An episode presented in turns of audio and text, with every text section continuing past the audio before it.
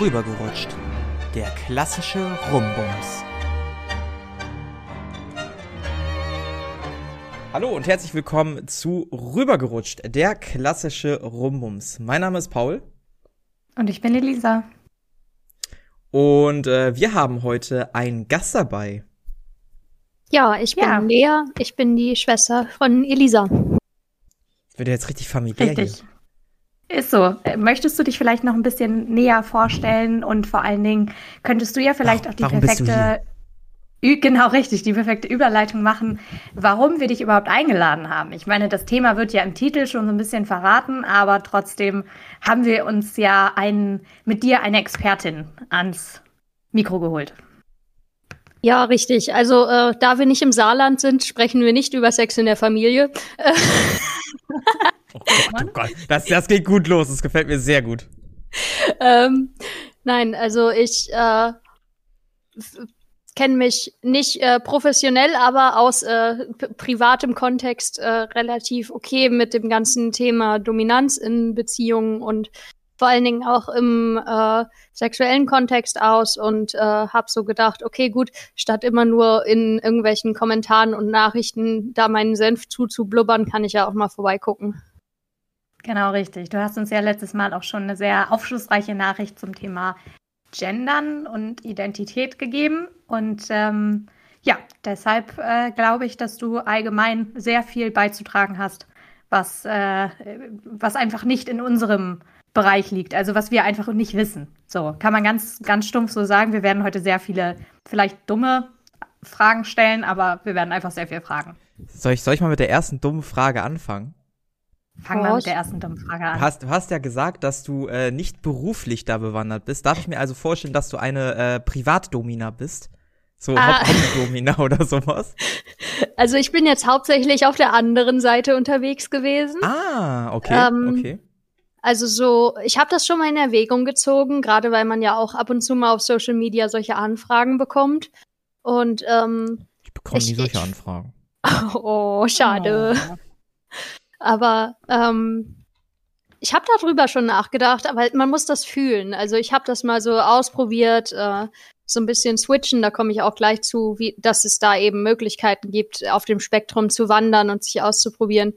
Das ist schon was, was man so probieren kann. Aber um das beruflich zu machen, muss man das, glaube ich, fühlen. Mhm. Okay, okay. Ähm, Du sagst, du bist auf einem anderen Spektrum unterwegs, auf der anderen Seite. Das heißt, du bist eher, ist das dann rezessiv? Unter, äh, also wie unter wird das äh, submissive, submissiv. also ja, submissiv. Mhm. rezessiv, so wie Gene. Genau, war rezessiv nicht dieses rezessiv dominant, wie sich Sachen Ja, vererben? das kommt aus der Genetik, glaube ich. Aber das ist das einzige, ja. das ist der einzige Gegenpart, ja, der mich gerade Regel.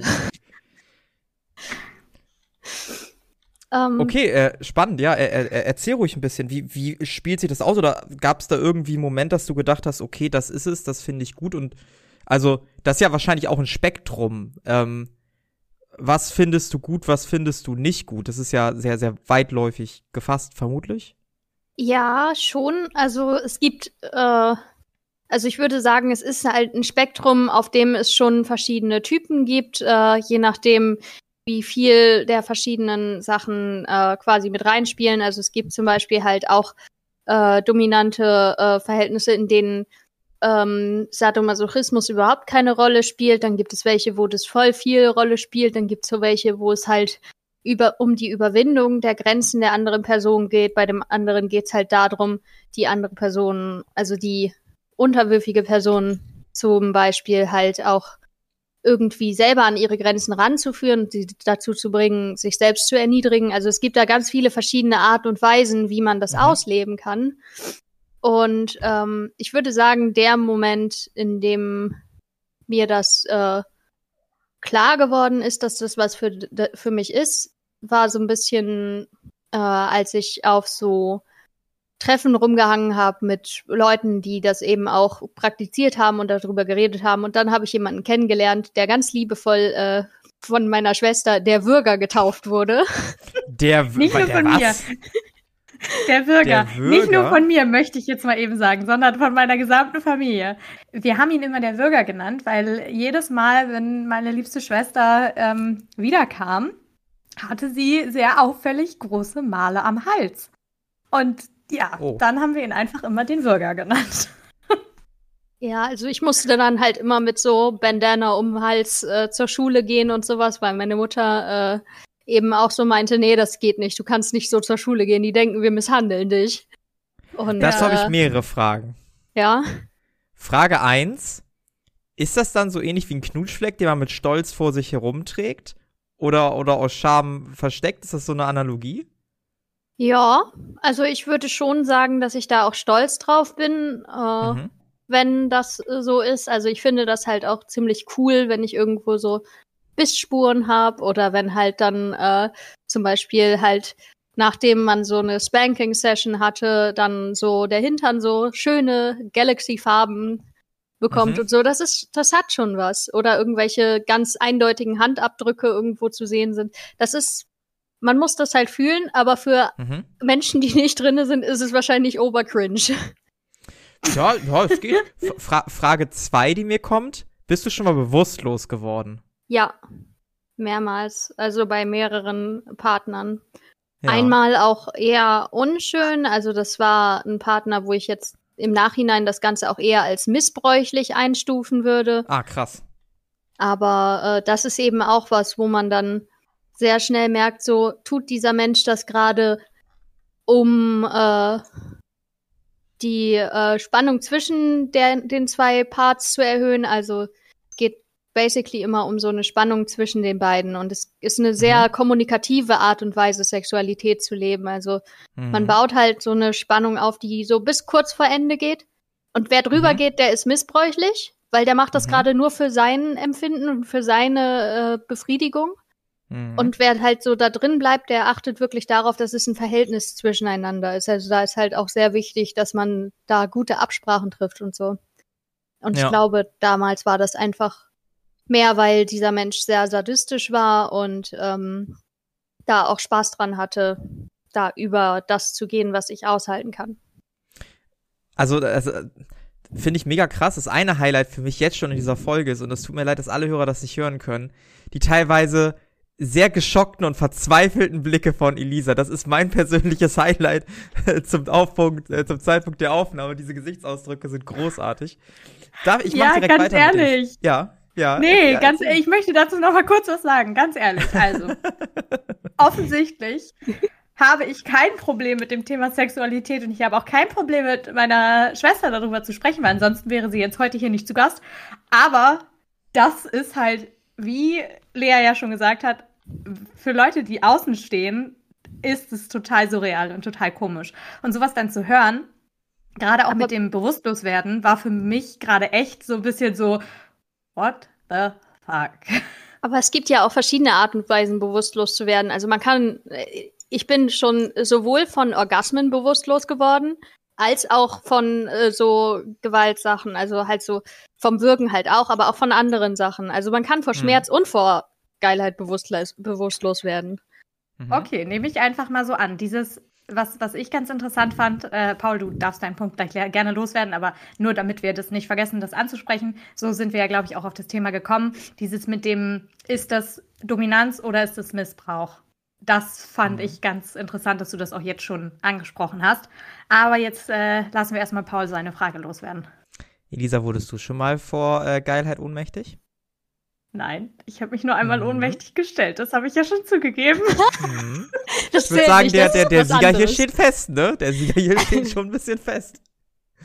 Ähm, ah. Ja, genau. Ähm, wenn man ohnmächtig wird, wie lange dauert das, bis man wieder im Moment ist? Weil du bist ja immer noch im Akt drin. Wie reagiert der Partner darauf?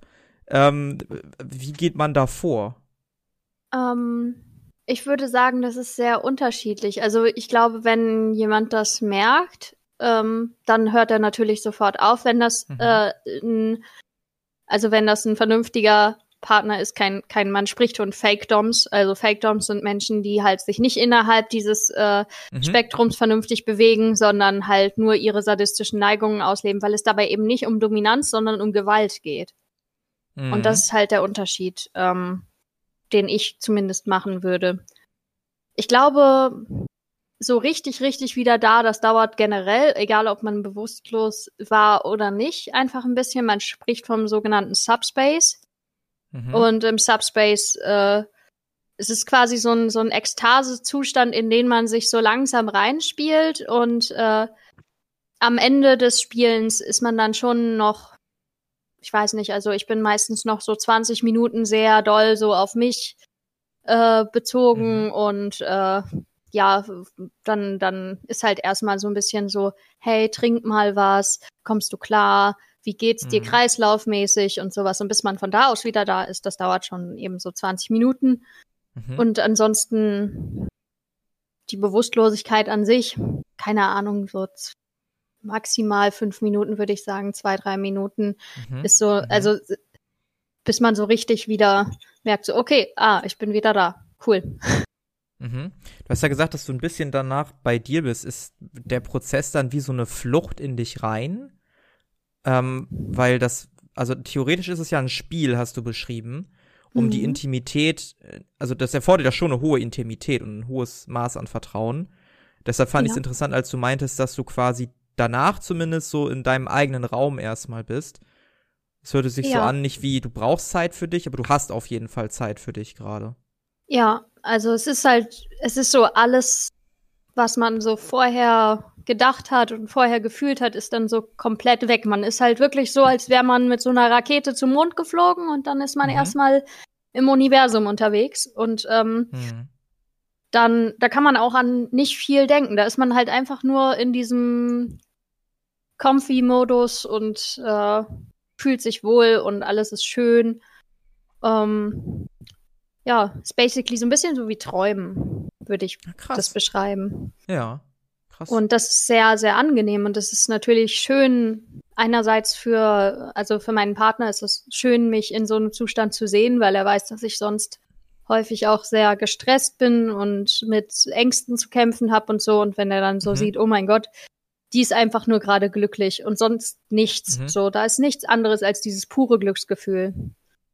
Und mhm ja, wenn er so das Gefühl hat, das kann er, in so einen Zustand kann er mich bringen und kann mir so eine Art von Auszeit geben, hm. dann ist das schön. Wie finde ich als äh, nicht Dom und nicht submissiver ähm, heraus, ob ich das eventuell doch bin? Also wie ist der Prozess, um sowas herauszufinden? Wie hast du das selber bei dir entdeckt?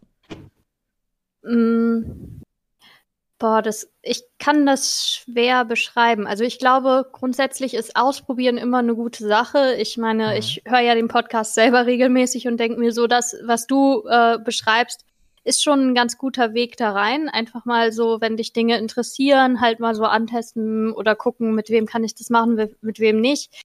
Ich hatte das Glück, dass ich das Glück, uh, I don't know.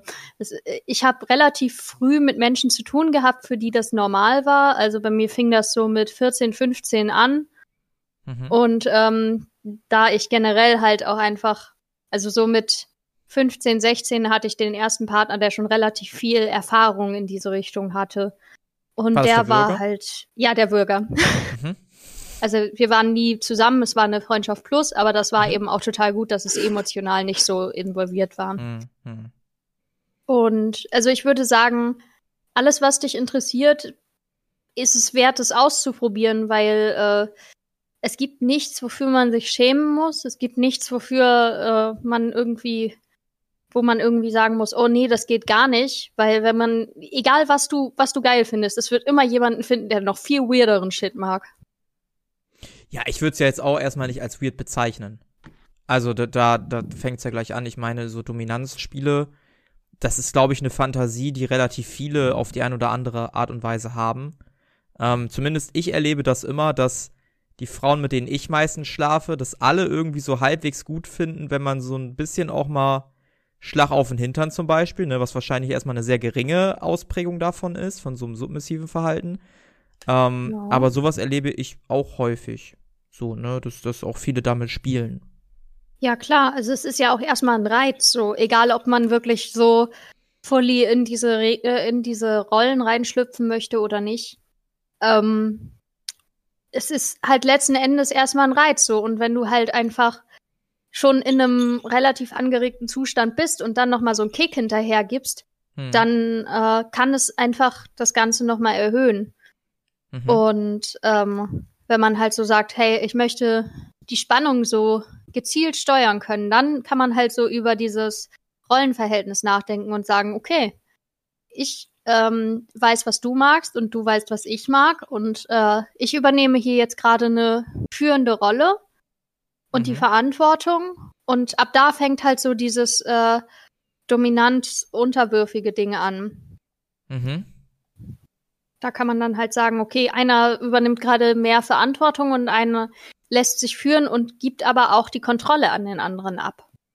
Mhm. mhm. Okay, mhm. das ist jetzt, das ist was, wo ich die ganze Zeit gedacht habe, wie man ja jetzt vielleicht im Podcast äh, schon mitgekriegt hat, bin ich jemand, der ganz, ganz schlecht da drin ist, die Kontrolle abzugeben.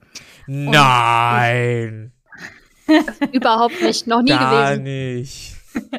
Auch aus dem Privaten auch, her. Mm -mm. Mm ich bin ähm, einfach zu verkopft bei ganz vielen Dingen.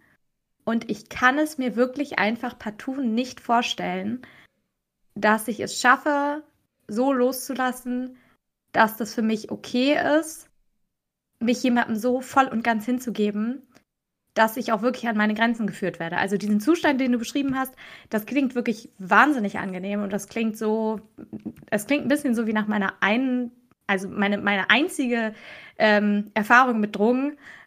Danach klingt das. So, also es war jetzt auch nichts ja. Hartes, ne? Es, ist, es war halt einfach nur ein Space Cake, das war jetzt nichts Besonderes. Ähm, naja, auf jeden Fall klingt das total angenehm, aber ich könnte mir den Weg dahin für mich so schlecht vorstellen, weil ich nicht, weil ich meinem Partner nicht vertraue, sondern einfach, weil ich so ungern an meine Grenzen geführt werde, zumindest nicht von jemandem anders, wenn ich das fremdbestimmt mache, ähm, dann habe ich sofort so ein Unbehagen dabei. Hattest du das auch oder war das bei dir so, dass du gedacht hast, okay, ich vertraue der Person, die wird schon wissen, was sie macht? Ich hatte das absolut, gerade weil ich auch einfach zwischenzeitlich unschöne Fälle hatte, wo ich dann dafür ausgelacht wurde. Also da hat dann jemand einfach so zack die Rolle verlassen und hat mich einfach für was ausgelacht, was passiert ist. Und äh, keine Ahnung. Also äh, man, man entdeckt auch ganz viele Sachen selber und ich hatte seitdem constantly das äh, dauerhaft das Gefühl, dass ich mich äh, quasi verstecken muss und dass ich ganz genau unter Kontrolle haben muss, wie reagiere ich so. Ich habe mich eine Zeit ja. lang in so Kittenplay-Geschichten ein bisschen ausgelebt und das fand er halt ultra, ultra witzig so. Ähm, was, was, was ist Kittenplay? Kittenplay äh, ist quasi, also es gibt so Petplay-Rollen und da ist man quasi das Haustier von jemandem und kann mhm. eben auch so tierische Züge annehmen. Also mhm. so miauen, sich die Pfoten schlecken, äh, eben auch halt so äh, wahlweise auch mit, mit äh, quasi Katzenohren und eben äh, zum Beispiel Plugs mit äh, so Puschelschwanz dran, wie man das halt mhm. so kennt solche Sachen kann man halt ausprobieren, aber wenn jemand einen dafür auslacht, nur weil man mal miaut und dann da voll das Ding draus macht und es seinen Freunden erzählt, dann ist einem das unangenehm. Ja, klar. Und das ist, also ich kenne das schon und ich würde sagen, vielleicht wenn du die Kontrolle nicht so vollkommen abgeben kannst, dann musst du ja nicht gleich, du musst nicht gleich wie so ein zugeschnürtes Paket da liegen und dann macht der andere mit dir, was, es, was er will. Darum geht's nicht, sondern es geht darum zu gucken, wie viel Anspannung kann jeder äh, in diesem Verhältnis aushalten. Und wenn die Spannung bei dir erstmal nur leicht ist, dann ist das so. Aber dann ist das auch eine Form von, du kannst selber entscheiden. Also, ich arbeite zum Beispiel auch mit meinem Partner sehr viel darüber, dass er halt so sagt, sag mir, was du möchtest. So, Du mhm. hast jetzt die große Aufgabe, ich sitze jetzt vor dir und du musst mir mit deinen Worten sagen, was du möchtest. Und sonst mhm. bekommst du nichts. Und das ist verdammt hart. Also für mich ist das hart, einfach laut mhm. und deutlich sagen zu müssen, was ich möchte. Mhm. Und wenn ich das gut finde, dann muss ich das eben auch sagen. Und ich muss halt sagen, was ich als nächstes möchte. So, das ist auch eine Form von Dominanz, weil er halt sagt, so ich habe die Kontrolle darüber, äh, dass das passiert, aber du musst erwirken, dass das passiert. Du kriegst das nicht einfach so. Hm. Finde ich aber tatsächlich, also hört sich, so hört sich sehr gut an, weil man, also, wenn man es noch nicht wusste, was der andere auch gut findet, ist das ja auch eine spielerische Art und Weise, das zu erfahren, ne? Ja, und es ist zum Beispiel auch so, dass einfach dann jedes, jedes Lächeln, jede Berührung, jedes Streicheln, jedes hast du gut gemacht, irgendwie auch eine, ja, auch zu diesem, diesem Dominanzverhältnis beiträgt. Also das, mhm. äh, das ganze Loben und nett sein nennt man Praise King. Also wenn mhm. Menschen das mögen, ge gelobt zu werden, dann nennt mhm. man das Praise King. Und äh, es gibt zum Beispiel halt auch quasi das Gegenstück, da äh, mag man das halt irgendwie so. Das ist so dieses typische, äh, gib mir böse Tiernamen, äh, böser Schmetterling. Mhm. ich sehe mich eher auf der Praise-Seite tatsächlich persönlich. Same. Habe hab ich mehr das von. Das wäre was für mich. Ja, das ist halt auch was. Also damit kann man sich so leicht spielerisch ranwagen, dass man halt so sagt, mhm. okay, gut, wenn der andere was gemacht hat, was mir gefällt und was dem gefällt und wenn er sich was getraut hat, wo ich weiß, dass der seine Grenzen gerade austestet, dann lobe ich den dafür. Also wenn mein mhm. Partner halt irgendwie ähm, das Gefühl hat, dass ich gerade was gemacht habe, was mich viel Mut gekostet hat, dann ist er so, good kitty. Und das ist halt so, mhm. keine Ahnung, das, das hilft. Das hilft auch, um sich selber ein bisschen mehr zu trauen und auch mhm. zu merken, okay, das ist das, was ich gerade möchte und ich darf das mögen. Mhm. Ähm, ich habe eine Frage, die jetzt, die jetzt ein Stück weiter geht und ein bisschen von Sexualität weg. Vorher, ähm, Elisa, ich sehe dich auch nicht als submissiv. Ich sehe dich als Domina. Hm. Ich sehe dich in der Dom-Rolle. Und ich Vielleicht. glaube, dass dir das Spaß machen könnte. Nee, überhaupt Nein? nicht. Ich habe zwar immer eine wahnsinnig große Klappe und bin auch in allen Belangen, also was meine zwischenmenschlichen Beziehungen zu meinen Freunden angeht, bin ich immer eigentlich gerne diejenige, die den Ton angibt. In meiner Beziehung, was organisatorisches angeht, auch, aber was sexuelles angeht und was ähm, so Emotionales angeht, lasse ich mich auch gerne vom anderen mitziehen und tragen. Also da versuche ich, ich, ich versuche ja loszulassen.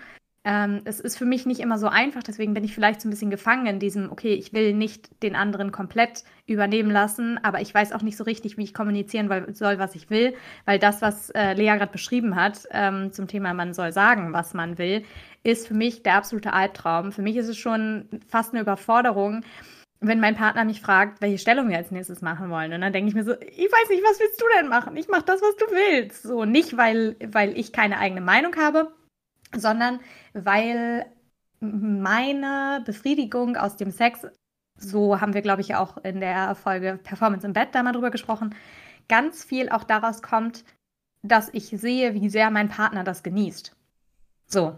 Und trotzdem wäre ich aber nicht bereit, so aktiv die Kontrolle zu übernehmen, dass ich die dominante Rolle einnehme. Ich sehe mich weder in der einen noch in der anderen Rolle. Ich kann nicht genug loslassen, um äh, dominiert zu werden, aber ich kann auch nicht genug dominieren, weil ich mich in dem Bereich einfach nicht genug traue, weil mir da noch zu viel Scham anhaftet.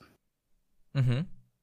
Also ich kann das sehr gut verstehen. Für mich ist eben auch dieses drüber sprechen und klar kommunizieren eine der schwierigsten Sachen. Und ich glaube, deswegen findet mein Partner das so interessant, das mit mir zu leben, weil er weiß, dass das einfach so viel schwieriger ist als, äh, also weißt du, der, der kann mich hauen, wie er will. So, das ist alles nicht so hart an meinen Grenzen wie äh, halt für mich irgendwie einstehen und für mein Bedürfnis einstehen, um mir überhaupt eine Gedanken darum zu machen, was ist gerade mein Bedürfnis. Weil auf den anderen reagieren und den anderen irgendwie befriedigen, das ist easy. So. Es kann ein Klischee sein. Ich äh, bin eigentlich nicht so Fan davon, aber gerade cis-männliche Personen sind einfach leicht zu befriedigen, wenn man äh, cis-weiblich ist. Glaube Hast ich. Du gehört, Paul? Ich bestätige. nee, Hast du also, auch schon viele cis-männliche Personen befriedigt? Äh, selbstverständlich. Nein. Ähm, ähm, da habe ich mir auch schon mal drüber Gedanken gemacht. Und da habe ich meine private Theorie. Ähm, wir spielen schon sehr früh an uns rum und wissen vielleicht deshalb relativ einfach, was uns gefällt und was uns nicht gefällt. Und ich glaube, das ist so die Haupttheorie, warum das bei Cis-Männer vielleicht relativ einfach ist, die auf Frauen stehen. Und wir haben halt Reiberezeptoren und ist jetzt nicht so schwer, Reibung zu erzeugen, als zum Beispiel Druck zu erzeugen beim Geschlechtsverkehr. Also ich glaube, das ist so eine Mischung aus den beiden Sachen.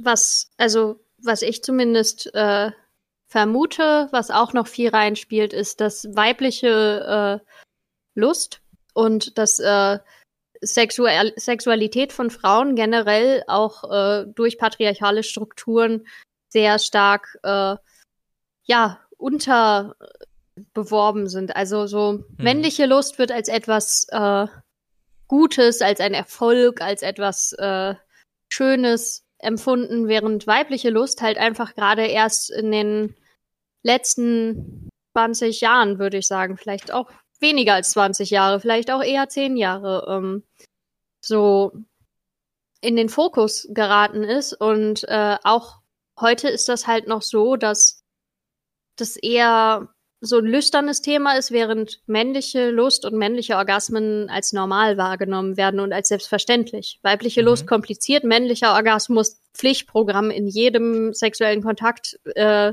der heterosexuell ist, gefühlt.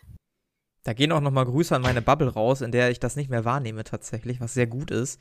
Also da die meisten oder hoffentlich sogar alle Frauen, mit denen ich darüber rede, äh, nehmen sich meistens auch das, was sie wollen und können dafür einstehen und so, was ich sehr, sehr gut finde. Aber ich sehe auch dieses Problem, auch dieses so, dieses klassische Bild von, ja, nicht anfassen, das macht man nicht bei Mädchen und dieses, ah, guck mal, was du da Tolles hast bei Jungen, ne, also im, im Kindesalter und so. Ähm, ich meine, das trägt ja allein schon dazu bei, ne? Ja, also ähm, da gibt's tatsächlich auch äh, sehr viel so Studien zu, dass äh, Mädchen viel häufiger zum Arzt gebracht werden, wenn die sich zum Beispiel im Kindergartenalter an irgendwas reiben oder keine Ahnung, solche Dinge machen. Und dann wird da viel häufiger eine Krankheit vermutet, während das bei äh, männlichen Kindergartenkindern als völlig normal wahrgenommen wird.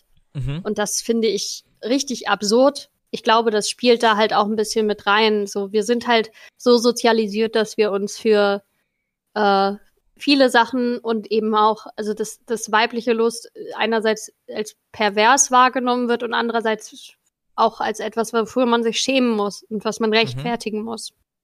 Mhm. Und so ist es, glaube ich, vielleicht auch mit äh, Vorlieben. Also Vorlieben, die von, von diesem typischen The Male Gaze Porno äh, Phänomen abweichen, muss man irgendwie rechtfertigen. Und jetzt finde ich es auch ganz interessant, dieses Thema nochmal in Kombination mit äh, Dominanz und äh, Unterwürfigkeit zu verbinden. Denn ich glaube, wenn du als Mann dominant bist, kann man das wahrscheinlich auch eher erzählen, als wenn man als Mann submissiv unterwürfig ist, ne? Ich glaube, das, also das, das ist jetzt so meine Vermutung. Ja, weil das ja auch gar nicht ins Schema Männlichkeit passt. Also ich kenne ein paar äh, unterwürfige Männer und mhm. äh, bei denen ist das halt auch so. Die können nicht einfach beim ersten Treffen da so ganz casual drüber reden oder sowas und äh, müssen mhm. sich da eben häufiger verstecken und waren dann so, hey, das ist voll krass, also dass du da so ein Verständnis für hast, aber du bist ja selbst Teil der Community. Ähm, mhm. Und vielleicht ist es deswegen so, dass sie mit mir drüber gesprochen haben, aber sie werden halt häufig auch im in Kontexten, die eigentlich offen für sowas sein sollten, angefeindet und das finde ich einfach krass. Hast du das Gefühl, dass äh, im Alltag submissive Menschen auch ein bisschen ihrer Unterwürfigkeit mitnehmen oder sind es wirklich wie getrennte Welten und du könntest nicht erzählen, ob jetzt jemand dominant, submissiv oder sich in keinem Spektrum so einfach einordnen lässt? Ich würde sagen, das ist unterschiedlich. Es gibt ganz viele Leute, die das leben. Also es gibt auch, da ist dann auch wieder so ein Spektrum von, man lebt das rein in diesem Kontext und auch nicht in jedem Kontext, äh, der sexuell ist, sondern nur mit dieser einen Person in einem abgeschnittenen Zeitraum. Oder man lebt das halt Fulltime, das ganze Leben. Mhm. Es gibt Leute, die, die leben ihr ganzes Leben so, dass sie zu Hause bleiben ihr, und irgendwie ähm, ihre unterwürfige Rolle leben und die sind glücklich damit. Und mhm. ähm, oder halt ihre, ihre dominante Rolle leben und die leben es eben auch in jeder Alltagssituation. Und äh, das ist halt auch eine Frage, wie sehr man diese, also wie, wie sehr man das ganze leben möchte und mhm. wie sich das halt auch mit dem Alltag vereinbaren lässt. Also es gibt ja ganz viele Sachen, wo man gar nicht so leben könnte. Und äh, wenn ich zum Beispiel jetzt als unterwürfige Person mein Leben zu Hause verbringen möchte, um äh, zum Beispiel äh, als Fulltime-Slave zu arbeiten ähm, und eben meinem Partner Essen zu machen, ihm Klamotten rauszulegen, mich um seine ganzen Sachen zu kümmern und sowas, dann muss ich halt jemanden haben, der mich versorgen kann. Mhm. Also das, was Elisa gerne macht. Ja, also Elisas Alltag nur halt mit einem Namen. Ja. Vielleicht wäre das, äh, wäre das doch mal eine Idee. ja, was das angeht, ich bin eine super Hausfrau. Das ist das Paradoxe. Ich bin eine super Hausfrau und ich bin auch gerne Hausfrau. Wirklich. Also ich mache Ja, nee, das ist nicht gerne. paradox, weil dann hast du alles unter Kontrolle, was zu Hause passiert und was den anderen angeht. Das passt komplett rein. Ich, ich ja, aber gleichermaßen ist es mein größter Albtraum, so ein Leben führen zu müssen, weil ich keine andere Wahl habe. Aber ich glaube, da ist wieder der Punkt mit der Kontrolle. Wenn ich die Wahl habe, was ich mache, mache ich natürlich lieber das, was für mich eine einfache Kontrollbefriedigung ist und ähm, nicht das, wo ich mich auf unbekanntes Terrain wage und so weiter und so fort. Aber ich möchte die Wahl haben. Ich würde mhm. auch nicht sagen, dass du die Kontrolle wirklich abgibst. Ich habe immer Nein. das Gefühl, dass ich als unterwürfige Person so viel mehr Kontrolle habe als die dominante Person, weil die dominante Person übernimmt zwar die Verantwortung und ich gebe ihr die Möglichkeit, Kontrolle über mich auszuüben, aber gleichzeitig gebe, die, gebe ich diese Verantwortung und diese Kontrolle ja auch nur an jemanden, von dem ich genau weiß, dass der sobald halt das Safe Word äh, fällt, dass der sofort aufhört und dann zu 100 Prozent wieder im ernsten Modus ist und das abschalten kann. Weil das ist für mich was, was sich gezeigt hat, so Menschen, ja. die das nicht abschalten können und damit eben nur ihre Bedürfnisse befriedigen, sind halt einfach nicht in diesem Game zwischen den Menschen. Das ist auch ein interessanter Gedanke, denn im Prinzip hilft dir ja die dominante Person bei der Auslebung deiner Sexualität. Das heißt, er arbeitet im Prinzip für dich. Das heißt, irgendwo hast du dann doch wieder die Kontrolle. Ja. Beziehungsweise bist die Führerin dieses Spiels. Ja, also gerade in der Verbindung, in der ich jetzt gerade lebe, ist das so. Also mein äh, Partner, mit dem ich viel Zeit verbringe, lebt so und auch äh, eine zusätzliche Partnerin, die ich gerade kennenlerne. Ähm, bei den beiden ist es halt so, dass äh, sie beide top sind und mein Partner, der, also top ist ein anderes Wort für, für mhm. dominant. Mhm. Ähm, und der Partner, mit dem ich eben viel lebe, der ist, dem würde ich so ins, ins, in die Kategorie Pleasure Dom einordnen. Und Pleasure Doms sind halt einfach, deren Hauptfreude liegt darin, äh, zu gucken, wie sie äh, dir mit ihrer, äh, mit ihrer Führung möglichst viel Freude bereiten können. Mhm. Und äh, die, die ja, machen ich, ich das sehe halt mich eher persönlich in dieser Kategorie, um ehrlich ja, zu sein. Also ich meine, das ist halt durchaus eine Sache, wo man sich dann reinlesen kann. Das ist vielleicht auch noch ein Tipp, so wenn du dich da so für interessierst, aber nicht so richtig weißt, wie. Ich mhm. äh, lese unglaublich viel, ich gucke unglaublich viel das böse TikTok. Ähm, mhm. Das, das böse, böse, TikTok hat sehr viele, äh, ja, die chinesische Regierung ist auch nicht böse, weißt du, die wollen doch nur den Kommunismus für uns alle. Juhu. Ach, ja, Nein, ähm. Okay. aber ähm, solche Sachen können einem helfen. Da ist auch viel Scheiße, aber es gibt mhm. halt auch super viel Educational Stuff. Mhm. Und mhm. ähm, ja, generell Foren gibt's ganz, ganz viele. Dann gibt's halt so Partys und sowas, wo man halt auch nicht so all in gehen muss, sondern auch einfach mal hingehen kann und ein bisschen sich berieseln lassen kann und gucken kann, mhm. was ist denn hier was für mich? Und wenn ich dann was sehe und denke so, oh mein Gott, das ist gar nichts, das, das kann ich nicht, dann ist das okay. Weil jeder wie geht so weit, wie er gehen möchte. Part Partys aus, weil ich habe noch nie persönlich leider so eine Einladung zu so einer Party bekommen. äh, man bekommt auch, also es gibt auch Partys, wo man so Einladungen für kriegt, aber ähm, das geht halt auch wieder so von reinen Dresscode-Partys, also Partys, mhm. wo dann halt hauptsächlich äh, Wert auf äh, so Freizügigkeit möglich äh, gelegt wird. Also ich war letztens zum Beispiel auf einer Dresscode-Party, wo das äh, Thema halt hauptsächlich so Lack, Leder, Unterwäsche, Gedöns war.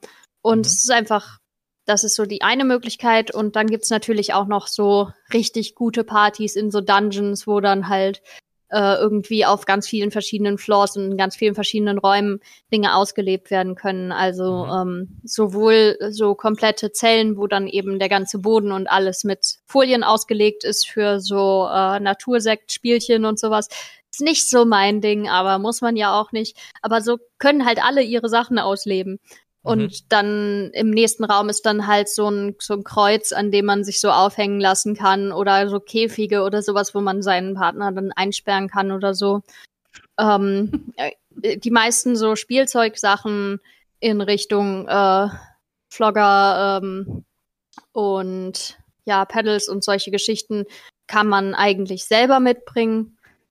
Um, ähm, dann gibt's meistens noch so ein Buffet mit Essen und sowas, weil es halt unglaublich wichtig ist, dass man äh, Stay high. dass man dass man viel trinkt und isst. Also ich sehe, ja. Elisa ist sehr begeistert von dem Essensthema. Ja. Ja, Beim Natursekt wirkte sie auch sehr interessiert, habe ich mir Vielleicht ich, wäre Nein. vielleicht wäre Feeding auch was für dich. Nee. ich glaube, das wäre genau was für dich. Ich glaube, auch mit meinem aktuellen Partner ist das schwierig. Immer rein da, rein da. okay. Nee, was ich ähm, ganz interessant finde äh, und was vielleicht, ich weiß nicht, wie lange nehmen wir jetzt schon auf? Äh, oh, so fünf Minuten. fünf Minuten haben wir noch. Okay, alles klar. Ja, aber dann ähm, passt es, glaube ich, ganz gut als abschließendes ähm, Thema, beziehungsweise das, was ich gerade so für mich festgestellt habe.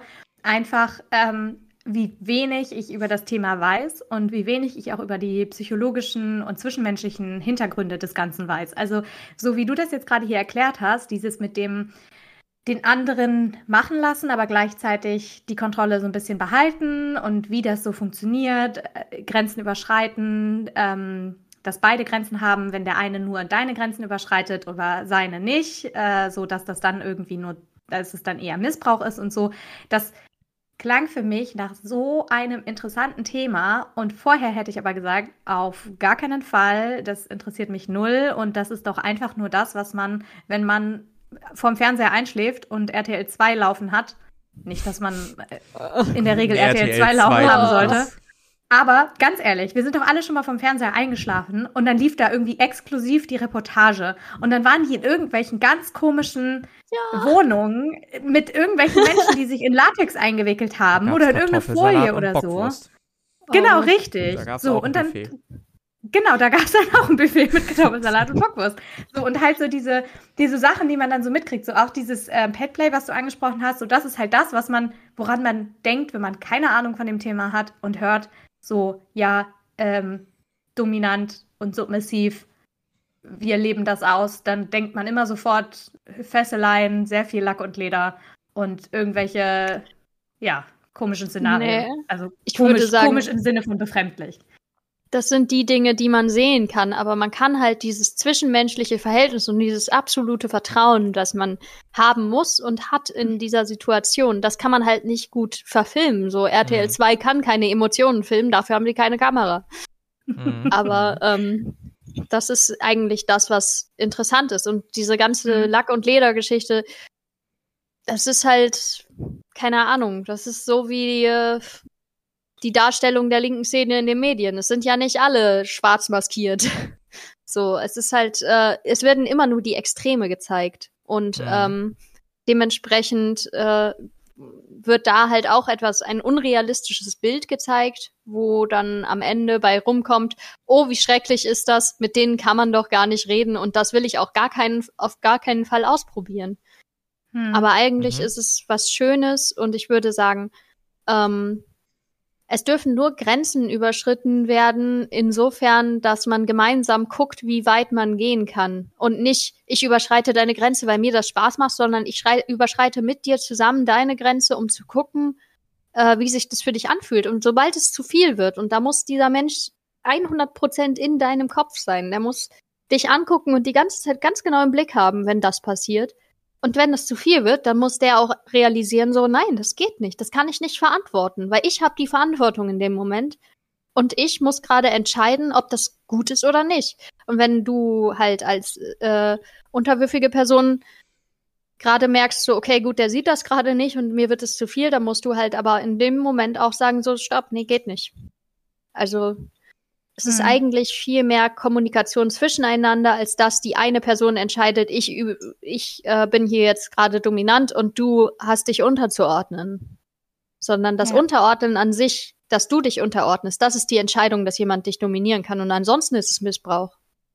Das ich würde auch sagen, das Thema, das Thema ist noch nicht durch. Ich, ich, nee. ich glaube, das schreit noch nach dem zweiten Teil oder so.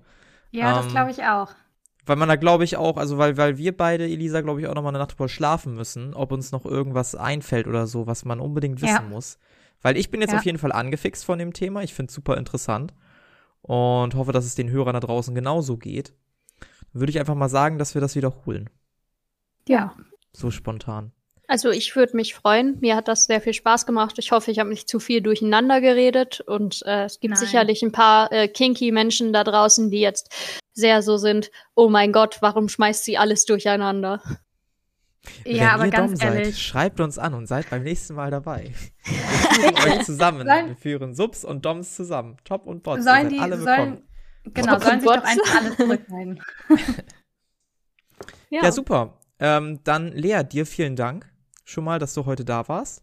Ähm, bevor wir euch, liebe Hörer, gehen lassen, ähm, noch ein kleines Announcement. Wir werden ab jetzt zweiwöchig. Das hat äh, eigentlich zwei Gründe. Zum einen haben wir gemerkt, dass wir mit unseren Themen manchmal ins Struggeln kommen und ich glaube, ein zweiwöchiger Rhythmus hilft uns so ein bisschen da für mehr Stoff zu sorgen. Können wir auch ein bisschen wieder mehr aus unserem Leben erzählen. Und zum anderen habe zumindest ich gerade eine furchtbar stressige Phase und äh, Elisa geht's relativ ähnlich, was das ganze ja. Arbeitsleben und das drumherum angeht. Ähm, weshalb die Terminfindung manchmal schwer ist. Wir nehmen jetzt gerade, stand jetzt dreieinhalb Stunden vor Veröffentlichung auf. Also so knapp ist es momentan mit der Zeit. Ähm, und letzte Woche kam ja auch schon nichts, ne? Also da machen wir es lieber zweiwöchig, bevor wir uns dann zu viel stressen. Seht es uns nach. Ja, genau. Das äh, kann ich auch abschließend dazu nochmal sagen. Ähm, ich habe mich auch immer noch nicht um den Instagram-Kanal gekümmert. An dieser Stelle, ihr findet uns, uns unter rüber.gerutscht auf Instagram, rüber mit äh, UE. Und unsere E-Mail-Adresse ist, glaube ich, nach wie vor rübergerutscht at outlook.de. Yes. Ja, ne? Genau, de. Steht, findet, findet ihr auch alles in den Show Notes. Findet ihr beide, genau, beide Sachen in den Show Notes. Lasst uns eine Bewertung da. Egal ob bei Apple ja. Podcasts oder bei ähm, hier Spotify oder bei dieser. Kann man bei dieser bewerten? Ich habe keinen Dieser, Weiß ich nicht, aber Spotify kann es jetzt und das ist großartig. Ja, richtig. Alle, alle eine Bewertung da lassen. So. Außer ihr wollt uns einen Stern geben, dann bewertet ihr uns nicht. Ja, ja nee, dann, dann lieber nicht. Dann einfach eine wütende Mail schreiben, das ist auch okay. Richtig. Genau, nicht, dass Lesen wir uns auch lesen. ganz doll durch und nehmen wir uns ganz doll zu Herzen. Also ich werde euch gleich eine Bewertung dalassen. nee, das musst, du unter der, unter der, das musst du unter der Folge machen, äh, die rauskommt und dann sagen, ja, aber ihr solltet mehr Gäste einladen, dann ist der Podcast besser. Ey, das ist, das ist auch super geil, ne? Leute, die einen Stern geben und die fünf Sterne geben, denen kann man eigentlich nicht vertrauen. Also eine nee. Ein-Sterne-Bewertung, die juckt mich nicht. Aber wenn so eine Drei-Sterne-Bewertung kommt, das tut schon weh. Weil dann hat die Person ja, anscheinend wirklich Kritikpunkte ja. und hat von fünf Sternen langsam abgezogen. Ja, die Person hat sich richtig Gedanken gemacht, nach welchem System ja. und wie, wie er jetzt die einzelnen Kritikpunkte und positiven Punkte gewichtet. Also das ist Effort. So, weißt du, was auch Effort ist? Ne. Die Folge zu beenden. Und das versuche ich jetzt mal. Ähm, oh, wow. Ja, Ey, wirklich ja, vielen Dank, dass ich da sein durfte. Vielen lieben ja, Dank, gerne. dass du da warst. Wie gesagt, ähm, vielleicht haben wir dich beim nächsten Mal schon für Folge 2 dabei. Ähm, würde sich ja ganz gut anbieten, hier einen Zweiteiler draus zu machen. In dem Sinne, ja. äh, liebe Hörer, lest euch schlau zum Thema Dom und oder Top und Bottom zum Thema Dom und Submissiv. Ähm, ich werde es auf jeden Fall machen und beim nächsten Mal mit neuen, neuen Fragenkatalog vor der Tür stehen. Ähm, in dem Sinne, haut rein, viel Spaß beim Rüberrutschen, lasst euch schön viel Zeit, ob Top, ob Bottom, ob im Wechselspiel, was auch immer. Bis dann. Tschüss. Ciao.